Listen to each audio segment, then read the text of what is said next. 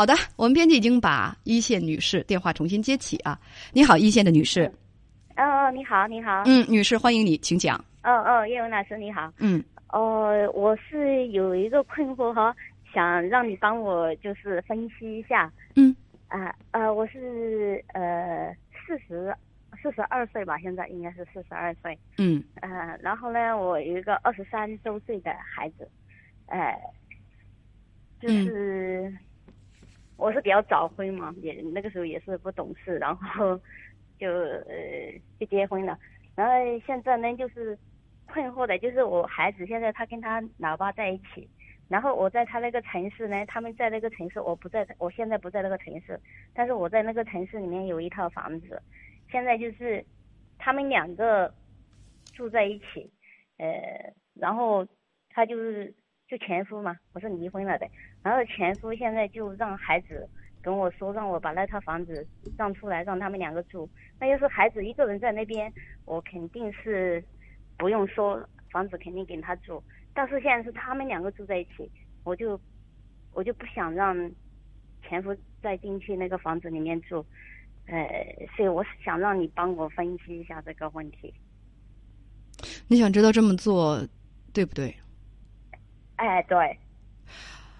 你告诉编辑说，今年你四十二岁，离过两次婚，这是你唯一的孩子吗？哎，对。你这个唯一的孩子，他今年二十三岁，是你第一段婚姻的孩子。是的，是的。嗯，说你跟第一任丈夫，你们俩离婚有八年了。哦，对。你说你，你的时间都放在工作上。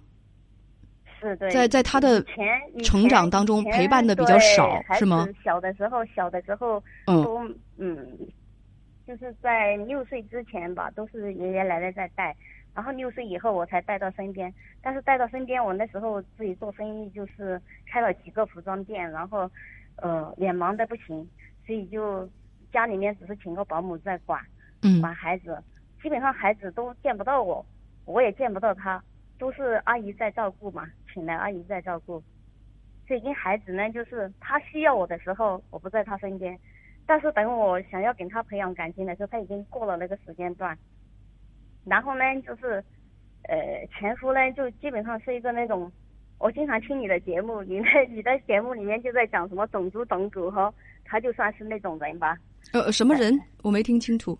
就是外面那种种猪种狗的那种吧。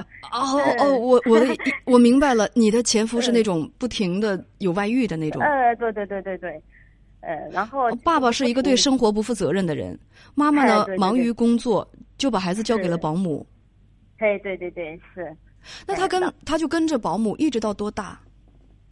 嗯，就是只是回，因为因为我请保姆的时候他在上学了嘛，上学了，只有上学的时候，呃，只有只有回来的时候才会家里面保姆跟他在一起，然后等到上了初中就住校，上了高中就住校了。上了高中就住校了，嗨，接着接着住校，就上大学也是住校。嗨，对对。呃，大学毕业之后啊，现在我不知道他有没有毕业。毕业了啊，毕业了，现在已经毕业了。毕业他就跟他爸爸在一块儿生活。跟我在一块儿生活，跟我在一块儿生活，然后也是最近才跟他老爸在一起的。哦，他是毕业之后跟你在一块儿生活，那你们俩相处的怎么样？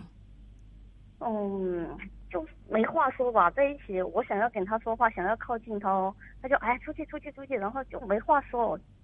啊，对你那么不耐烦吗？出去出去出去！天哪，对你这么不耐烦吗？对妈妈？哎，对对对，就是。然后还有一个原因就是，还有一个原因就是，呃，我们在呃那个时候就是算是离婚了吧，但是没有离家。然后没有离家的时候呢，他孩子不知道，我们所有亲戚朋友全都不知道我们离婚了。但是其实我们已经离婚了。然后当时就是想到说。怕身边的人说你离婚了，过得那么好的人，就是别人很羡慕的那种了，在别人眼里就是我们是郎才女貌的那种了。那不会的，别人说嘛，也不会的，不会的，那一定是你们的误会。如果你丈夫是那样的一个人，我告诉你，身边的人应该都知道是怎么回事儿。也许只有你才觉得别人看你们的婚姻是郎才女貌。对，就就是我我们自己的认为，还有呢，想想到说不要影响到孩子，所以跟嗯。就是对外我们都是挺好的一对，但是嗯其实我们自己内心知道，所以当时就不公开，就没有公开，没有公开呢，后来他就跟跟一个小女孩搞在一起了，搞在一起就是那个小他挺多的，然后呃，他就为了就是要尽快公开我跟他两个的离婚，他要跟那个在一起嘛，嗯然后他就给孩子说了，就是反正把所有的问题都推在我身上。哎呀，你妈又是一个呃什么不讲道理的，你妈又是怎么样怎么样怎么样。但是我在孩子的面前，我从来都不会去说他一句不好。我感觉在孩子面前，父亲是一个很神圣的一个一个这样的形象嘛，哈。我在孩子面前都是把他塑造的很光辉的这种。但是他为了就是这个事情，想要让孩子就是感觉所有的问题都出在我身上，所以他才要跟我离，才要跟我离婚的。后后来我都不知道，然后嗯，就是在这个时候呢，他他给孩子说了很多我的问题，然后小孩呢也不懂事哈。我有一天我就在听书，我在听书，其实那段时间我真的很空虚，就我在度过，基本上就是每天就不断的去听书吧。然后我孩子就说，啊、就说老老妈你一天听些无聊的，嗯、就是有的没的在听，呃，反正就就说我这样，就说我这样不行嘛，听洗脑的嘛，呃，就是你看你那个样子，你这样难怪我老爸不喜欢你，难怪我老爸要跟你离婚。哇，当时我一下子我都感觉整个天都塌下来的那种，我就在想，那么好好的一个孩子，怎么突然间就会对我说这样的话？然后真的，当时我连想要自杀的那种念头都有。啊，说什么呢？嗯，你们两个有仔细的、耐心的了解过对方吗？我说你跟你的儿子，听上去现在你们之间的关系并不怎么好。然后就因为他这样跟我，当时我就当时我就吼了他，吼了他，然后他就，呃，他就开门就就冲出去了。然后呢，他冲出出去的这个时候呢，我跟他老爸两个其实已经那个时候都离了婚，虽然说没有离家，但是我们已经没有夫妻生活，就是个人住个人的嘛。然后这个时候，他就跑到房间，跑到我的房间里面来，做成要做成要安慰我的样子，其实他已经不是安慰我，想要这个时候来跟我发生关系，就我们都已经很久没有发生了。啊，这个时候我在大哭的时候，他在第一次好像在他的心目中他是来安慰我，其实他不是安慰我。你是说你那个前夫？啊，对，然后我在我在床上在哇，就是很无助，在打滚的那种，就像泼妇一样的时候，他拿着手机在拍照，在拍视频。他可能我在想，他拍这个视频呢，就是拍来，呃，肯定不是给孩子看了，他肯定是给他的现在那个现就是那个小女朋友在看吧。就是你看一下我我这样的日子我怎么过，你说我我这样的过下来我都快疯了。肯定他就是想要拍这个视频的意思就是这样。嗯，等等，当时你的孩子已经跑出去了，你在、哎、当时孩子已经你在床上歇斯底里，你的前夫在拿着手机在拍你。对对对，因为当时你等等，为什么给我讲这个？嗯嗯，你你你想说明什么？想通过这个想告诉我什么？就是就是因为这样，因为他这样的呃，就是他这样的行为，所以才造成我跟孩子到后面就是关系搞成这样。等等，你刚才说到，你前夫第一任前夫特别不讲究，嗯，他跟你们的儿子说离婚都是你的错，对，但是我现在非常能清楚的感受到，现在儿子跟你感情不好，情感上很疏离，嗯，你觉得都是你前夫的错？就因为那次以后，以前都还好吧，以前听我说以前我跟他两个可以沟通。听我说嗯你跟儿子关系不好，前夫在中间误传信息、煽风点火，确实有他的问题。但你跟儿子关系不好，你刚才只顾着讲述，有没有听到我说这句话？我说，我感觉到，我也想尝试着想去问你跟儿子，你们两个有没有时间，有没有机会认认真真的去相处和了解对方？嗯，我听上去六岁之前都是奶奶在带他，对对，对。六岁之后是保姆在带他，你呢一直是在忙自己的事情，一直在忙自己的工作。等你意识到的时候，其实他已经长大了。对是，他性格内向，他做每份工作都做不长，他不愿意出门，他是一个没有耐心的宅男，他也不去谈恋爱，就是那种低欲望的，让你看着觉得非常焦虑、很着急的孩子。你想跟他沟通，他拒绝跟你沟通。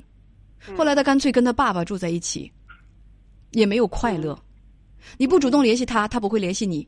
所以你，你作为妈妈，他是你唯一的孩子，你很失望，你也很难过，你也很着急，因为在你的概念当中，应该是亲生骨肉，他就应该跟你很亲才对啊。对。那他就不亲呢。嗯。他确实不亲，我们得面对这个现实，因为他确实没有理由跟你亲。嗯，是。而且，如果他爸他跟他爸爸亲，不管他爸爸是一个什么样的人。他的人，他们两个也也不亲。我我这么想说，如果他能够跟爸爸亲，他的生活也不至于像现在这样毫无希望。问题是，他跟他爸爸也不亲。他爸爸是个什么样的人？他他怎么可能跟爸爸亲？现在他已经清楚了，现在他已经清楚了。所以，作为自己的生自己养自己的父母，自己的来源，父亲和母亲都没有给他该给的爱。你的儿子一个人成长过程当中，如果没有爱。他也学不会怎么去爱别人，他怎么可能去爱你？还有他父亲这个人，他第一他会很冷漠，他很孤僻；第二就是，就是这个人甚至可以说是冷血，他不会爱别人，他是一个爱无能，他不会爱别人，他不会跟别人去沟通，不具有那个能力。不要以为爱是一种天生的能力，爱是后天学习到的技能，它是习得性的技能。他不会去爱你们，他也不懂得沟通，会让你们之间的亲密关系会增加，他也没有这个欲望去了解你。你跟你的前夫，你们俩共同塑造了这个孩子，不能谁一个人去背这个锅。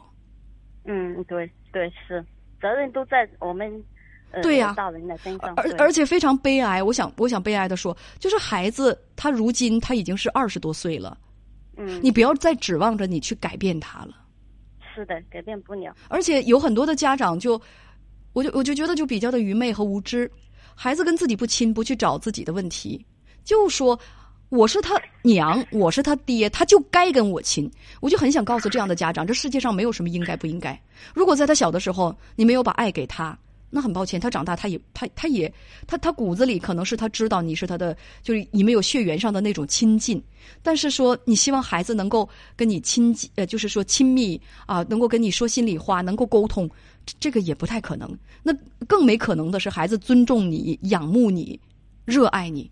这个更没可能，就是到现在为止，他已经都二十三四岁了。说句实话，很难，很难。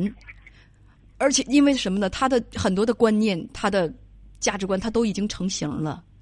你你不要指望着去改变他，你只能承受你这么多年你自己种下的树结出来的果子。这是第一。第二，能做什么做什么，从改变自己开始。对，改变自己。如果你问我有什么建议的话。那我就必须建议，别再像你刚才跟我表述的那样，一谈到关于孩子的问题，还是说你过去婚姻的问题，都觉得是孩子他爸爸的问题。嗯，这是你们共同塑造的一个孩子，不要全怪他爸爸。我觉得与其那样，还不如说在孩子就是在遇到什么事情的时候，真诚的去跟孩子道歉。我没有在你需要陪伴的时候，我不在你身边。你不是在奶奶身边，就是在保姆身边。嗯嗯，这真的，你你作为一个母亲，你缺席，你是失职的。尽管你给他找保姆，家里头可能是就条件比较好，但是爸爸和妈妈的角色谁能代替呢？对对对，那保姆给咱孩子的爱，跟咱自己给孩子的爱，能一样吗？嗯，对。我我记得以前我看一部电影《国王的演讲》，讲的是英国国王乔治六世。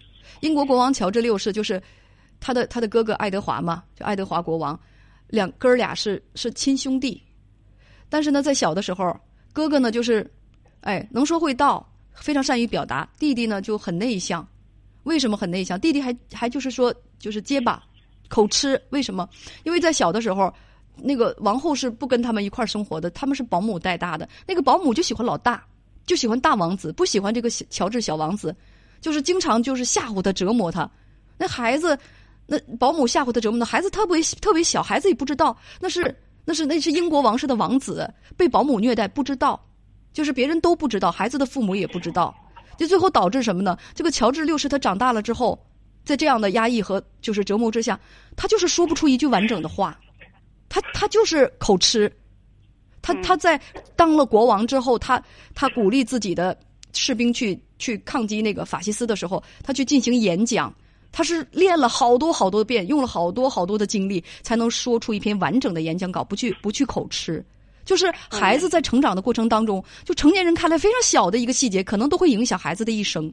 那我们为什么成年人到到长就是岁数大了之后，我们有这样那样的优点或者是缺点，很多都是我们童年造成的。对，所以孩子在小的时候，他经历过什么？说保姆是对他好，对他不好，你你你关心过吗？就是他在成长过程当中，他在学校，他是遇到了喜欢的同学，还是老师，还是被霸凌过？做爸爸和做妈妈的知道吗？孩子在小的时候，爷爷奶奶怎么对待他？他小的时候都学到了什么样的习惯和观念？那父母关心吗？你们什么都没做，然后长大了之后想让孩子跟你们亲，他不亲，那没办法。是的，对。关于这个房子的，所以我就说嘛，我就说努力的去跟孩子沟通，但是别强迫他去跟你说话，做一些跟他合拍儿、同频啊这样的事情，让他能够对母亲能够感兴趣。就比如说，比如说孩子他最近他他正在看一本书，你也去看一本书，你他正在。追一部剧，假如说你也追这部剧，他正在打一个游戏，你也去打这个游戏；他正在追一个星，你也去探查一下这个星的生活，努力的跟孩子有一点共同语言，让他不要觉得妈妈是他生命和圈子之外的人。你如果能够走进、了解和走进他的生活，没准儿真的能够对孩子的生活产生影响。但是别别把孩子当成第一，当成自己的私有物；第二是别以为孩子对你爱、孝顺就是应该应份儿的事情。呃，还有就是关于房子那个事情，呃，你你现在你那个第一任丈夫没有房子住，想去你的房子里去住，你拒绝这是正常的，可以告诉你的孩子，你说我跟你爸爸之间我们有一些不可调和的矛盾，如果你住这个房子，我绝对一点意见都没有，你是我的儿子啊，你我绝对一点意见没有，但是很抱歉我接受不了他，你喜欢的话你可以到那个房子里去住，但是我接受不了他，也这一点也请你尊重我的感受。拒绝是正常的，对对对，拒绝是正常的，所以这就是我要说的话，女士。嗯，没有了。嗯。嗯，好吗？好，谢谢你，叶文谢谢你，女士，再见。嗯，再见。